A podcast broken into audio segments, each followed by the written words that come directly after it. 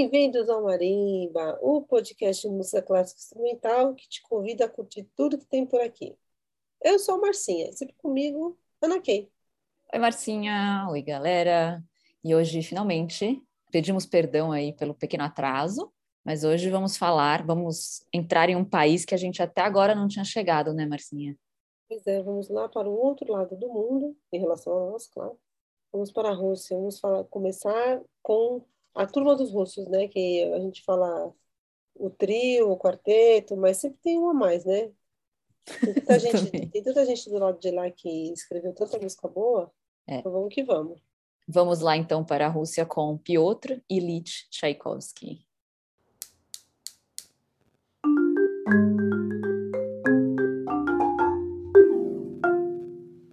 A gente até falou, né, Marcinha, de como que a gente escreve Tchaikovsky, se a gente escreve com I ou com Y ah, é. e tal, e, e na verdade são nomes, a gente vai falar agora, né, da galera da Rússia, mas são os nomes que são transliterados para o nosso alfabeto, porque é a galera do cirílico também, né, do alfabeto ah, cirílico.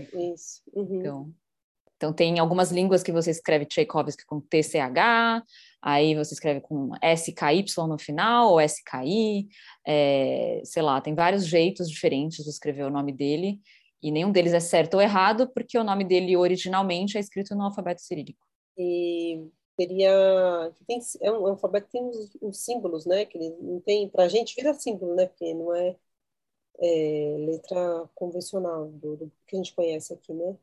É, então, algumas letras são em comum com as nossas, por exemplo, o O, é o O deles também é igual, o K é igual, é, o nosso C para eles é o S, é, enfim, tem algumas coisas, o A é igual, é, o E é parecido, tem algumas coisas, né, o T é igual, mas aí tem letras, por exemplo, esse som do começo do Tchaikovsky, né, esse ch, é um som muito característico da língua russa e tem uma família de letras, que são as letras chiantes, que eles chamam, que são letras que têm regras específicas e tal. Quando você vai aprender russo, você tem que aprender elas num grupinho.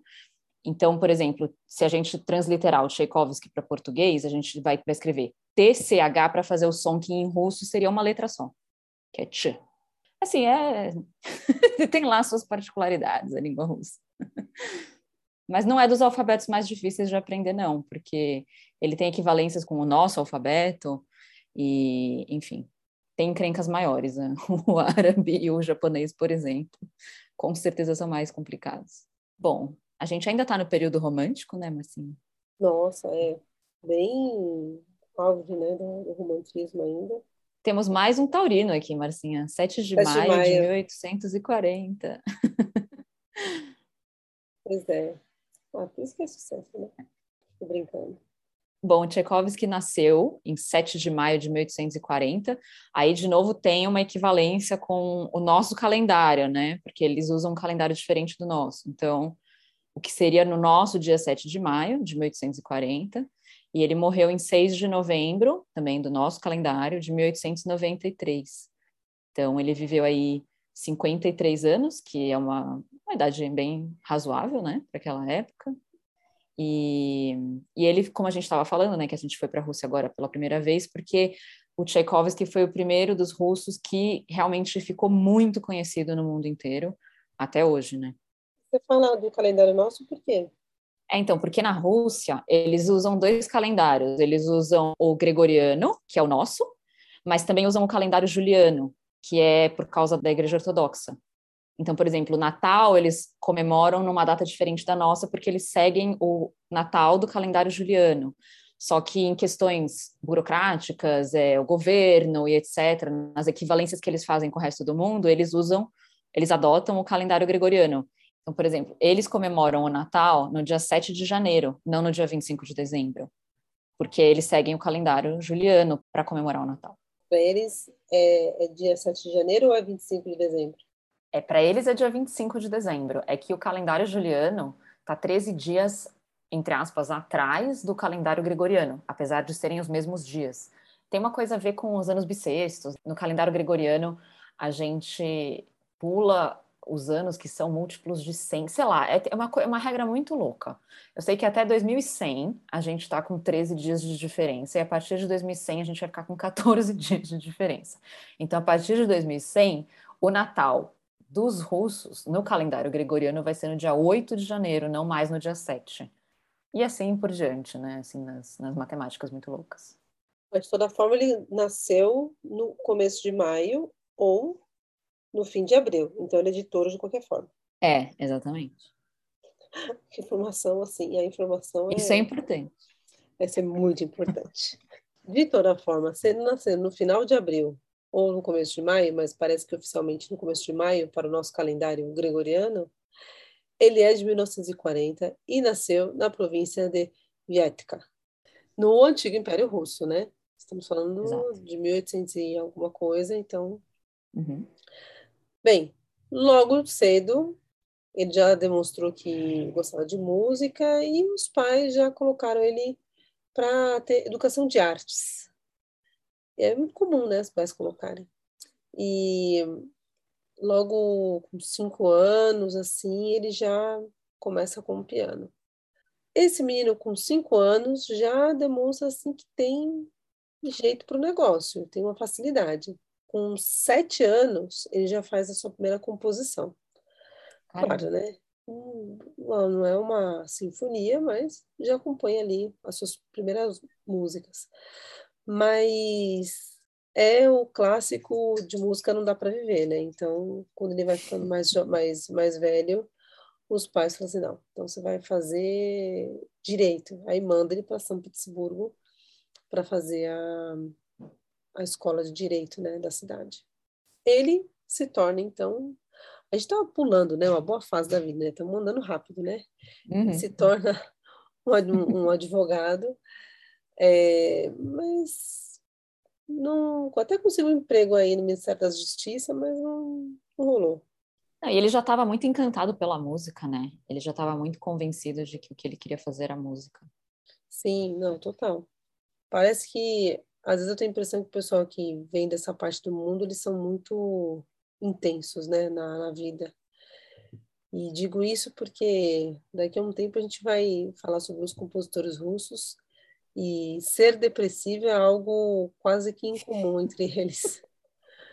Né? Muito inverno, Marcinha, como você disse, quase todo ano é inverno. E o inverno, pacote completo, né? Inverno, escuridão, essa coisa de você ficar dentro de casa o tempo todo, não conseguir ver muita gente, né? A mãe dele morreu de cólera, né? Em 1854, que foi uma coisa que afetou muito a vida dele. É, falando de datas, né? Em 63, ele sabe aquele emprego que eu comentei que ele arrumou lá no Ministério da Justiça? Ele mete o pé. E aí ele vai se dedicar a ser compositor. Ele sempre quis ser compositor. Vamos hum. dizer que é nesse, nesse momento ele está mais ou menos ali com uns 20 anos, o que é tarde para começar a estudar música, né? Assim, da música para ser profissional, né? Uhum. E mas ele desencana da, de ser advogado e vai estudar música, se matricula no Conservatório de São Petersburgo. Já está morando ali mesmo, né? E, é então que ele começa a, a ter a, as suas é, primeiras obras. Ele escreve sua primeira sinfonia, Sonhos de Inverno, e, bom, dizem que levou, que esse trabalho levou ele praticamente à loucura, né? De tanto estresse, de tanto trabalho. Muito perfeccionista, né? Muito rigoroso, sofre demais com, com tanta cobrança. É, historinhas, né? Sabe bem como é isso. Bem, ele compôs muitas coisas, né, ao, longo da sua vida, sinfonias, óperas. Ele é muito reconhecido pelos balés, né? Tem, escreveu música para balé, né? Tem, tem bastante coisa. E em 76 ele ganhou o apoio de uma baronesa, né, Nadezhda von Meck. O que, quando você tem apoio de uma baronesa desse tipo, sua vida fica mais relax, né? Não precisa ficar correndo atrás de grana. Isso ajudou ele a dar uma estabilizada. É muito legal porque ele compôs ali a sua primeira sinfonia em 65, né, o Sonho de Inverno, e também a, a abertura sinfônica Tempestade. E assim, nesse tempo ele estava no conservatório ainda, né? Ele se forma um ano depois, em, em 66, e ele foi nomeado aí professor de, de harmonia e composição o Conservatório Musical de Moscou, que não, é, não era exatamente onde ele estudava, né? Foi um outro conservatório. E é interessante, né? Você se formar e já ter esse título de professor, né? Altamente é, respeitável, né? Super. É muito legal aquele momento fofocas, né? Ele mora na casa do Rubinstein. Legal, né? Caraca! Imagina se morar na casa do, dele. Incrível. É engraçado. Agora que eu sei que ele é taurino, né? Tudo, tudo para ele é trabalho, né? Então, trabalhava para caramba como professor e nas horas de folga ele também trabalhava.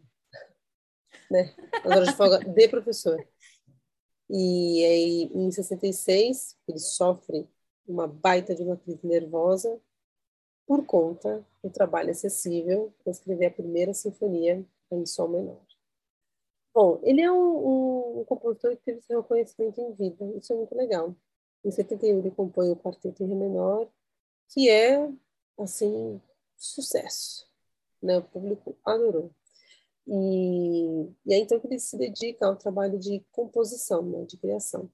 Em 73 ele escreve a música de cena para a peça Strovsky e a sua terceira ópera, O Prinschnik. Contou demais no russo, hein? Caramba!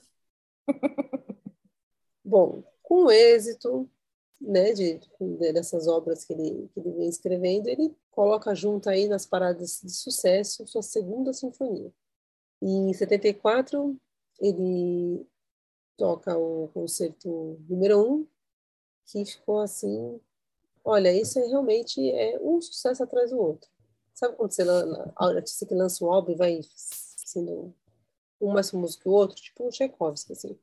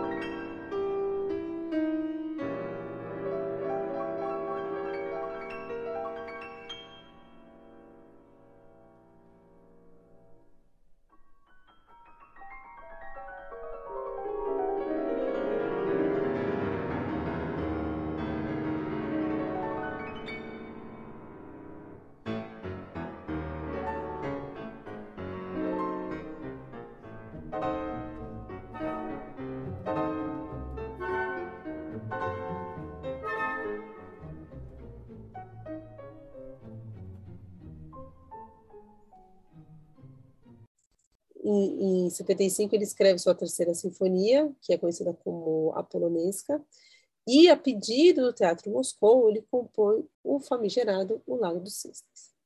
Bem, indo um pouco mais para a parte pessoal dele, tinha uma jovem, Antonina Ivanova. Olha, vou te falar que se fosse no aplicativo, não ia parar de mandar mensagem. Ou seja, ela sediava ele pra caramba, um monte de carta, na época era carta, né? Falando que admirava muito e tal. Bom, eu sei que ela insistiu, insistiu, insistiu, encheu tanto saco dele que acabou casando com ela. Mas durou pouco, viu? 15 dias. E ele meio que tentou se suicidar, foi assim, tragédia. É, tem muitas teorias de que o Tchaikovsky era gay, na verdade, né? Então, justamente, teve... e até comentar isso, porque, na verdade, acho que um dos fatores dele ser deprimido, né, ter essa doença, né, assim, né, de depressão é uma uhum. doença também, é justamente por ter a, a homossexualidade reprimida, né, você imagina, se hoje já é complicado, imagina em 1800 e pouco. Então, é. ainda, né, ainda é complicado, vamos ver quando vai parar isso. É. E, bem, depois dessa, desse casamento aí que durou 15 dias, ele foi ficar com, com o irmão e para ficar mais de boa, assim. E aí as coisas voltam a melhorar. E, bom, famoso popstar, em 1883 ele recebe o convite do czar para que retornasse a São Petersburgo, né, ele estava morando na Itália, e ser condecorado e tudo mais. E, olha, se com o convite do czar ele não voltasse, te falar, viu? Realmente acho que é um, um bom marco para dizer que ele alcançou sucesso mesmo. É, realmente. A gente está falando do Alexander III, e era uma ordem, é, não só uma ordem, uma condecoração, como também, junto com o pacote completo, né, vinha uma pensão é, vitalícia, né, a partir dali. Então, ele não precisaria realmente mais se preocupar com dinheiro. Ele já recebia um, uma grana da Nadejna, né, da Nadejna von Meck, que a Marcinha já mencionou, que era, além de amiga e fã, ela era meio uma confidente dele, também era uma, uma digamos, patrocinadora, né? E ela foi realmente, ao longo da vida dele, uma pessoa muito próxima, assim, muito, muito parceira. Tanto que a quarta sinfonia dele ele dedicou a ela, como a minha melhor amiga. Nossa, mas eu super tocada, né? E acho que tem uma coisa na música do Tchaikovsky, e que vai aparecer de novo mais para frente no episódio que a gente vai falar dos compositores que são conhecidos como os cinco, que também são da Rússia, que é você incorporar estilos musicais folclóricos de uma tradição que não é ocidental. Então, por exemplo, nessa quarta sinfonia do Tchaikovsky, tem um movimento em que ele incorpora a melodia de uma música que se chama algo como traduzido, né, é no campo tinha uma árvore, que a gente vai colocar aqui para vocês escutarem, mas que quem conhece a melodia é uma coisa assim, bem de memória de infância, né? Quem conhece a melodia, quando ouve a sinfonia, fala: Nossa, ele colocou essa melodia lá no meio, que nem ouvir assim, se essa rua fosse minha, sabe? No meio de uma, de uma sinfonia, uma obra que fica mundialmente famosa. Eles começam a incorporar realmente na, na música clássica as características russas, né? Os elementos da tradição russa e da história russa e enfim, de todo esse império gigantesco que até hoje ainda é gigantesco, né, que é a Rússia.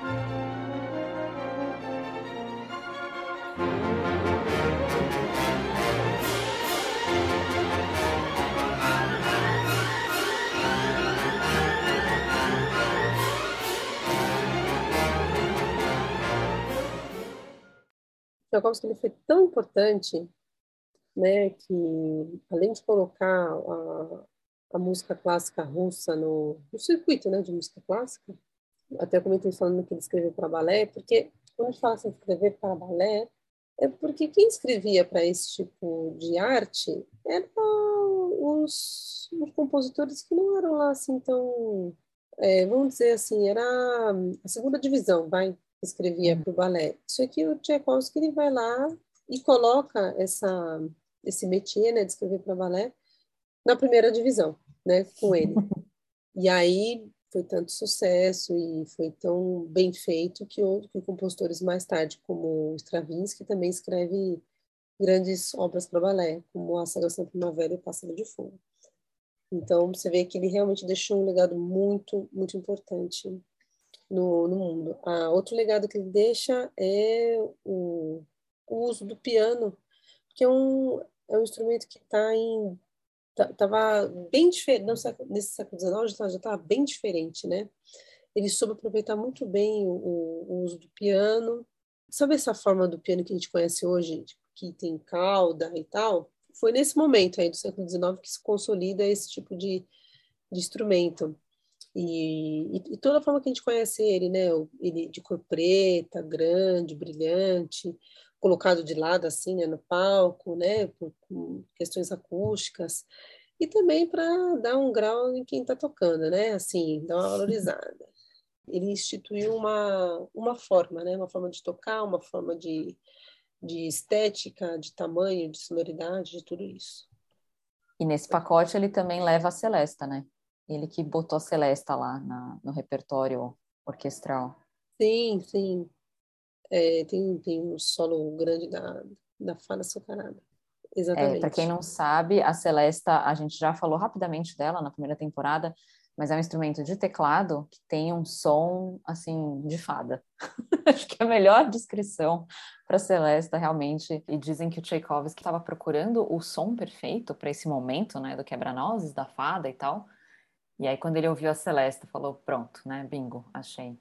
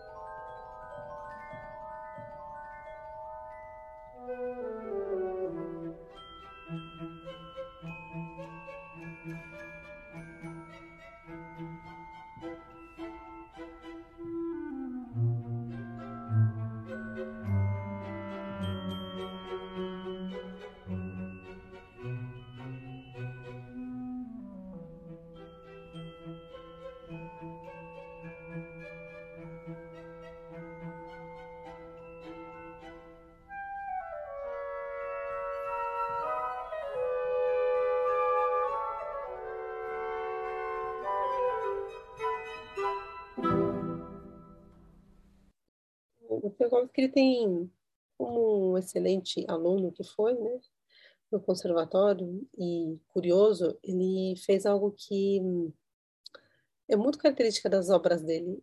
Ele conhecia muito bem os instrumentos.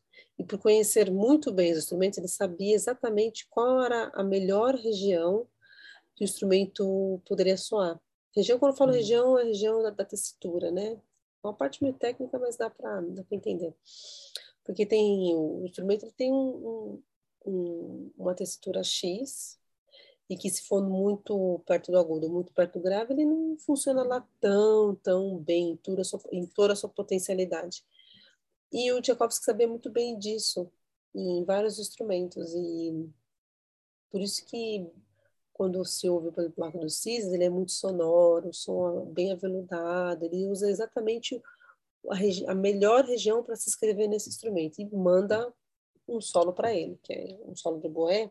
Ele fez isso com vários outros instrumentos também, né? A, a Celesta também, a mesma coisa. Então, a maioria dos instrumentos que ele colocou solo é porque ele conhecia muito bem o instrumento e sabia exatamente qual região da tessitura escrever para ele. Aí ele acerta com 10, né? Acho que um jeito bom de explicar a região é quando você mesmo está cantando e às vezes tem lugares que é super gostoso, assim, você, fala, ah, é, aqui é tranquilo cantar. Aí quando você vai para um lugar que é muito grave, muito agudo, você começa a sofrer para tirar um som da sua própria voz. Ali é onde a sua região não é muito boa. ali não é, não é onde a, a sua tessitura justamente alcança. Ou se alcança, alcança de um jeito meio forçado, né? Um pouco desconfortável, alcança, trabalha-se, né, para se alcançar e se alcança com, com bastante qualidade, mas não é tão confortável assim.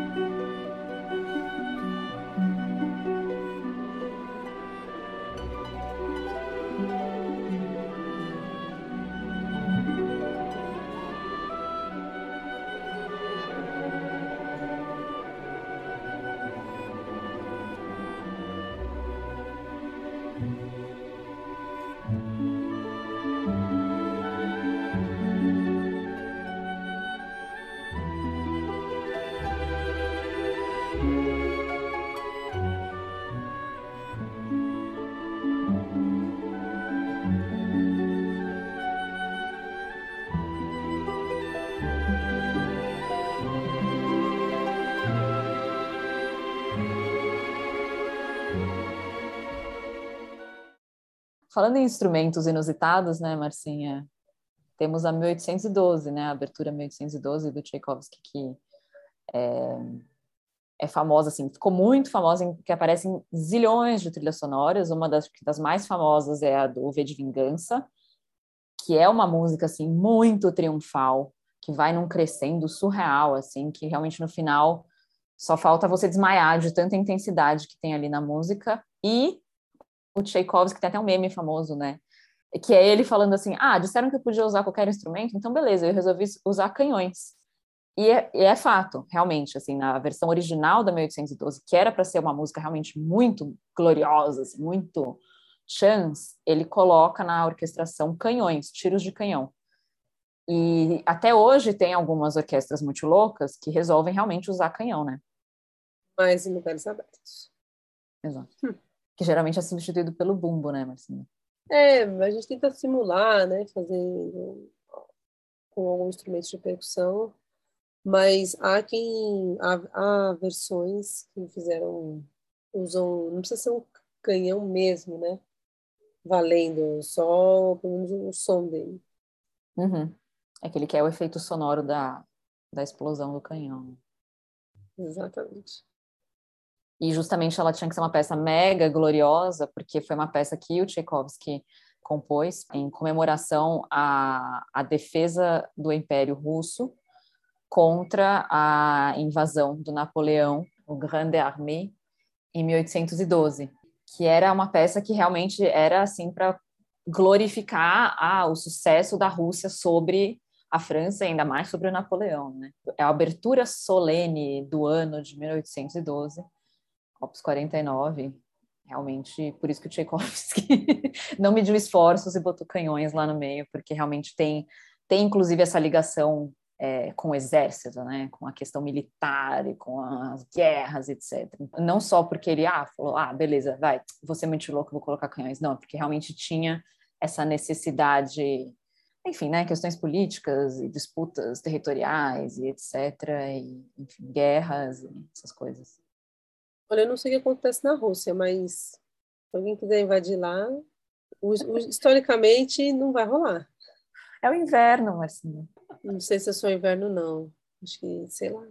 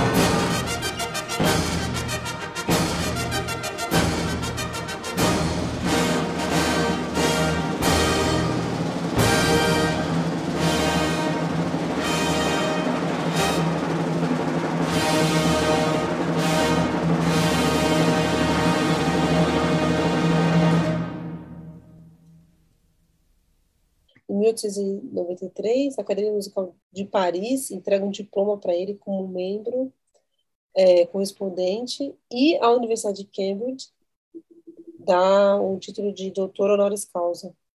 Mas sim, né, nesse mesmo ano ele acaba é, ficando muito cansado de tanto trabalhar. Eita, pessoa no trabalho. Vai para o campo e compõe as sinfonias mais lindas que ele tem, a Patética. Pouco tempo depois, ele se isola no, na, na, sua casa, doente já, diagnosticado com cólera, a mesma doença da mãe, né? E fica dentro da sua depressão, seus delírios, né? Essa amiga dele, né, a Nada Ieda, como fala o okay? quê? É, Nadezhda. É, ele fica falando o nome dela e tal, fica muito doido. Até que ele acaba falecendo em 1893, em São Petersburgo. Pois é, né? Dizem que foi cólera, aí tem teorias de que foi suicídio.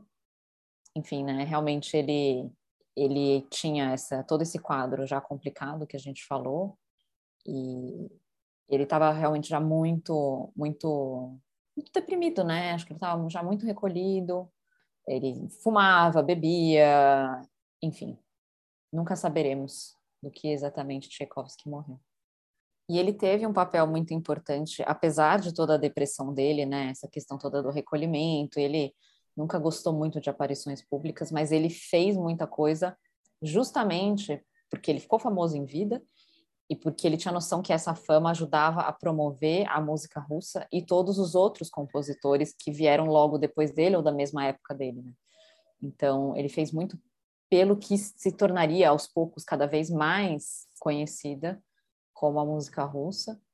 E ele, inclusive, foi da sociedade da Russian Musical Society, né, a sociedade de, música da Rússia, entre 1889 e 1890 enquanto ele estava nesse posto, ele convidou vários músicos famosos para reger na Rússia, entre eles o Dvorak, o Massenet e o Brahms.